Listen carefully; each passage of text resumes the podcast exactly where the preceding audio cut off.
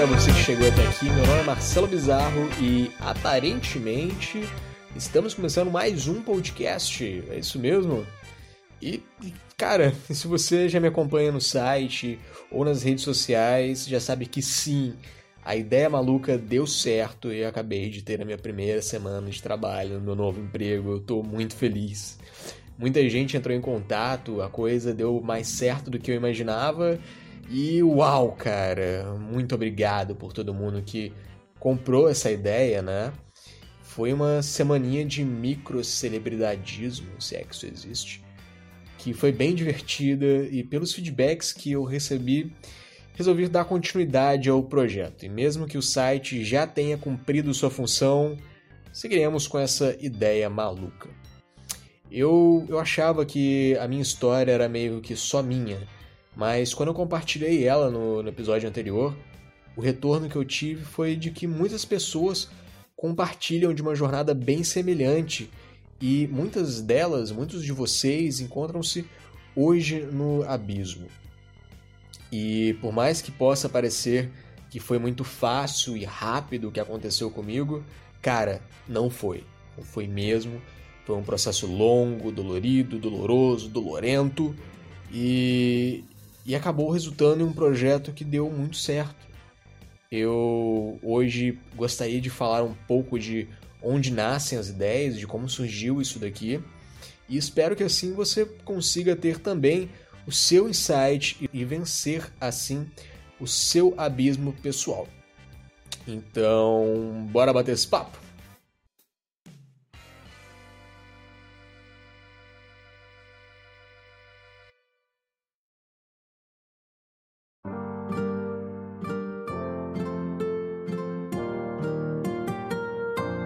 Começou em, em, março de 2018. Eu estava num processo seletivo para uma startup em Curitiba, fiz os testes, uma entrevista prévia por telefone e fui chamado para a dinâmica do programa de estágio anual deles. Cara, o escritório era incrível.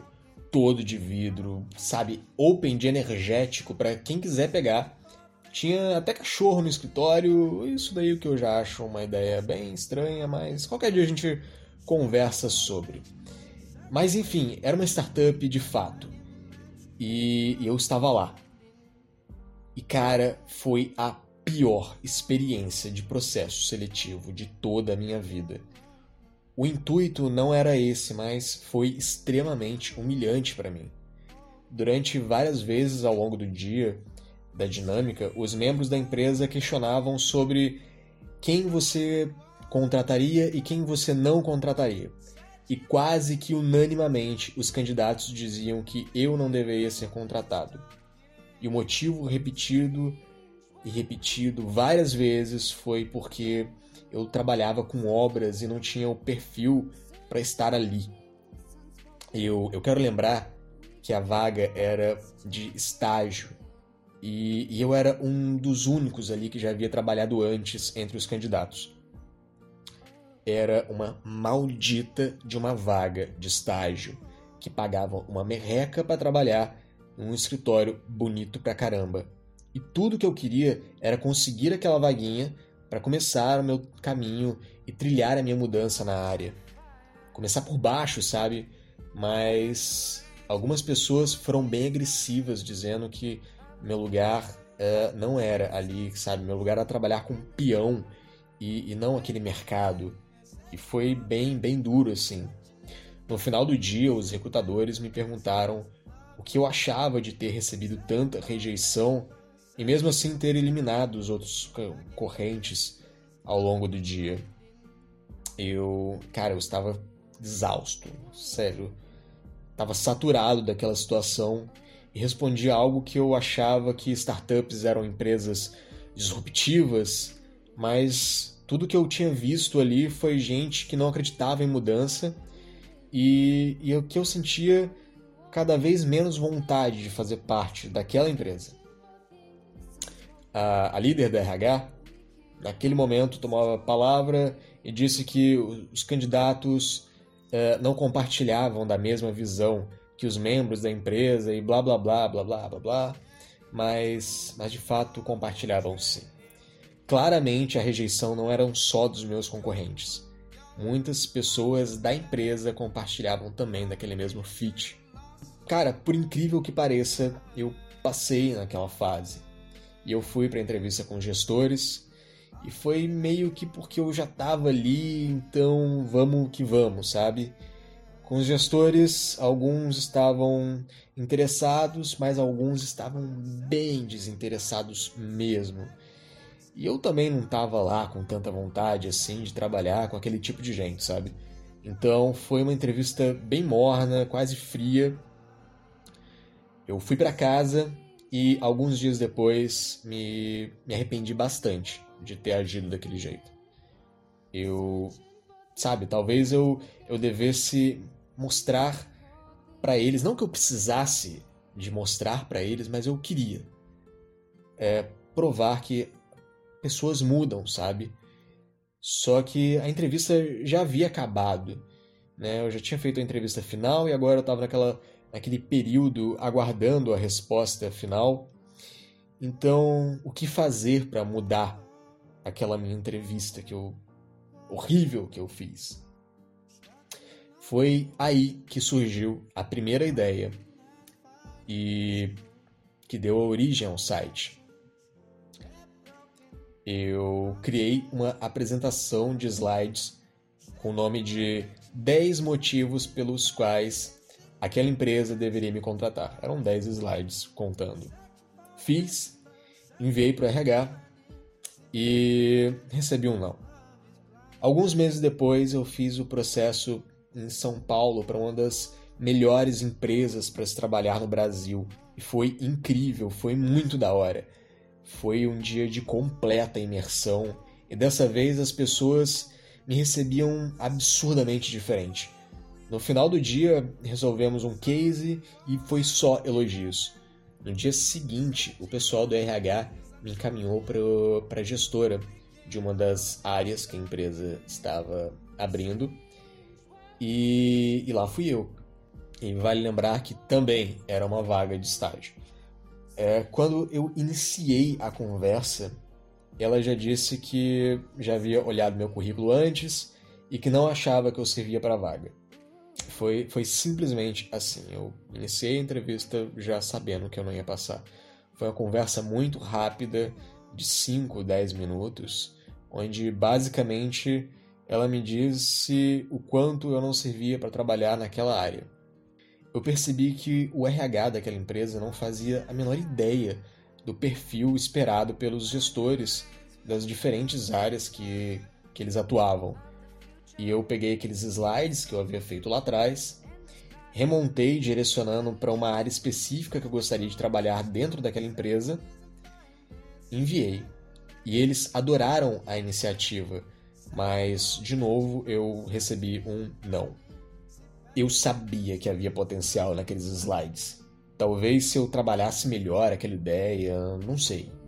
Quando foi mais ou menos no final de 2018, eu fui chamado para a etapa presencial de uma das maiores empresas de consultoria do mundo e eu sabia que se eu quisesse passar eu precisava de acertar a mira daqueles slides. Então foi aí que eu criei meu primeiro site voltado para essa ideia.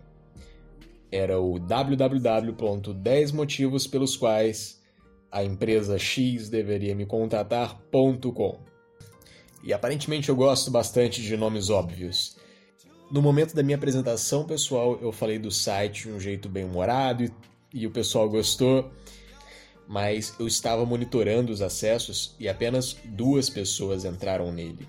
E ficaram menos de um minuto, então nem sequer tentaram ler. Era um dia muito corrido. Como que eles iriam ter tempo de acessar o site de um candidato em meio a tantos outros? Resultado: mais um não. Em janeiro de 2019, então lá estava eu em mais um processo de mais uma das maiores empresas do mundo, de consultoria também. E dessa vez eu entendi que se eu quisesse mostrar o meu site, eu precisava de apresentá-lo antes da etapa presencial. Então, eu comecei a desenhar a ideia. Dessa vez, um pouquinho mais de elementos além da lista de 10 motivos. E aconteceu uma coisa bem curiosa na hora de registrar o domínio.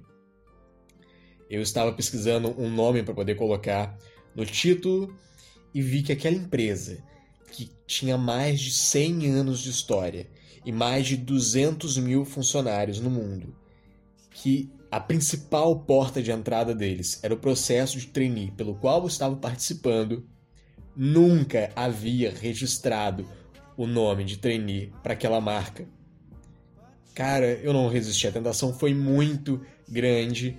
Eu comprei o domínio www.traineeempresay.com e, e assim, cara, eu coloquei o site no ar, a coisa explodiu. Foram milhares de acessos. Eu enviei o link para todos os membros da empresa que eu tinha contato no LinkedIn e pessoas de todas as partes do Brasil que faziam parte da empresa começaram a entrar em contato e o site chamou tanta atenção, mas tanta atenção, que o pessoal de direito de uso de imagem da empresa também acabou entrando em contato e meu Deus, eu tive que tirar o site do ar em pouco tempo. Mas a ideia deu certo. Muitas pessoas da empresa entraram em contato, contaram a minha história ao time de recrutamento e eles também entraram em contato comigo. Agradeceram a iniciativa, é, mas disseram que não sabiam como lidar com aquilo porque não podiam favorecer um candidato em relação aos outros, e eu fui para a dinâmica, mas de novo não passei. Eu entendi duas coisas. Primeiro, que algumas empresas não, não estão preparadas para algo que fugia do convencional. E talvez eu, eu não servisse para aquelas empresas. Porque eu sou maluco, cara. E como que um cara maluco vai trabalhar em uma empresa quadrada. Não dá. Nossos fits não batem.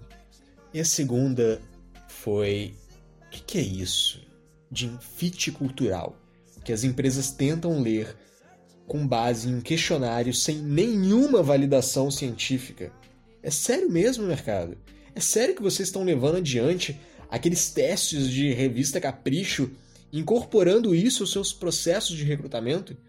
Isso é tão errado em tantos níveis que acho que isso dá para render uma outra conversa. E eu sei, eu, eu falei aqui da revista Capricho, foi um exagero, existe uma certa lógica e depois a gente pode conversar sobre isso.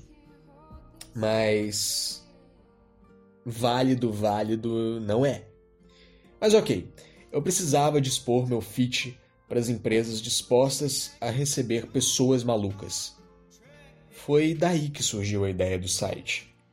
Sabe aquela hora que você está deitado, prestes a dormir, a sua cabeça começa a fervilhar de ideias? E eu estava assim, deitado, e a ideia surgiu. Eu levantei da cama, peguei alguns post-its e comecei a estruturar a ideia na parede do meu quarto. Apelidei aquela coisa de contrata eu. Fui colocando tudo o que eu precisava fazer, os parâmetros que eu precisava seguir, como deveria distribuir para que a ideia desse certo, e assim eu comecei. Eu liguei meu computador, peguei aquele site que eu havia criado e nos dias seguintes eu comecei a reformular o conceito dele, criar vídeos, coloquei meu currículo, comprei o um domínio e, e quanto ao fit cultural, eu precisava dispor aquilo de um jeito diferente, porque eu vi que o vídeo não tinha muita retenção. E se eu quisesse contar uma história um pouquinho mais longa, eu precisava de alguma outra abordagem. Eu lembrei dos podcasts que eu assisto, como o Jovem Nerd, o Balascast, Like a Boss, e algumas semanas o Mamilos havia publicado um com o nome de O Avesso da Jornada do Herói.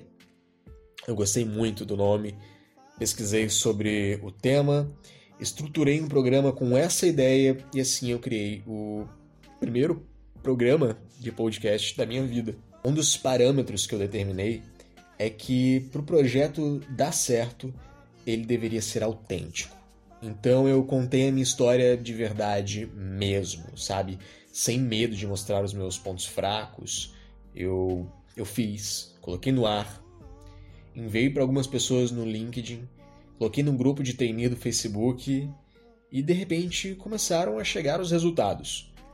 Cara, muitos golpistas apareceram também, com ideias de pirâmide ou marketing multinível, chama como você quiser. E no meio daqueles contatos apareceu um que eu imaginava que era mais um golpe. Startup em Macaé, cara, eu nunca ouvi falar. Com certeza era golpe. Mas quando nos falamos, parecia ser algo realmente legítimo e bang! Aceitei a proposta e estou trabalhando, cara. Finalmente, um sim. E eu tô muito feliz. E eu falhei várias vezes antes de que isso pudesse dar certo. Talvez isso só tenha dado certo porque eu falhei antes, mas eu continuei acreditando na minha ideia. Ela não surgiu do nada enquanto eu tentava dormir. Ela foi construída ao longo das falhas que eu tive e que finalmente puderam estruturar um modelo que desse algum resultado. E se você achou que essa ideia foi muito boa e talvez queira fazer o mesmo, cara, talvez dê certo. Talvez dê muito certo, mas talvez nunca aconteça para você, porque isso foi autêntico para mim. A minha história me levou a esse projeto e talvez a sua esteja tentando te levar para outro caminho, um caminho que seja só seu. Estruturar, identificar de onde vem, de onde nascem essas ideias é um trabalho só seu.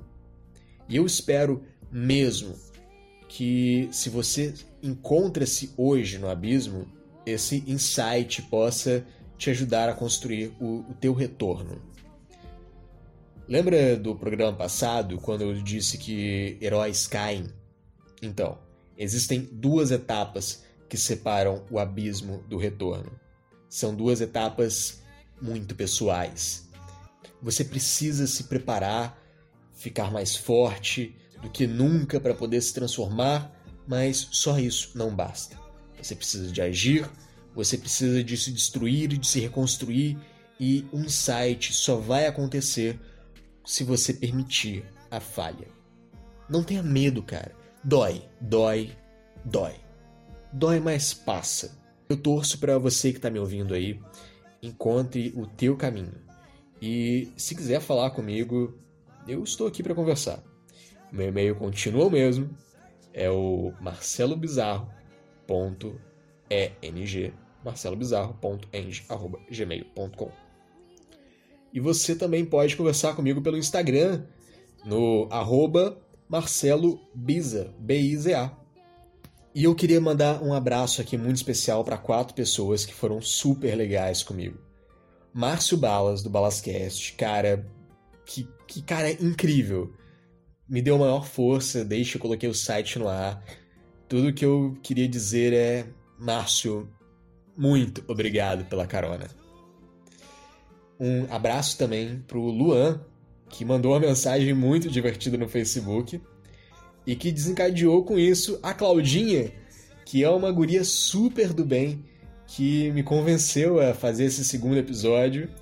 E claro, ao José, que eu estou colocando aqui só porque ele é meu novo chefe e então eu preciso de puxar o saco dele pra caramba a partir de agora. mas, mas não, não. Cara, a gente compartilhou uma, uma jornada bem próxima e, e ele parece ser uma pessoa bem maluca, tanto quanto eu.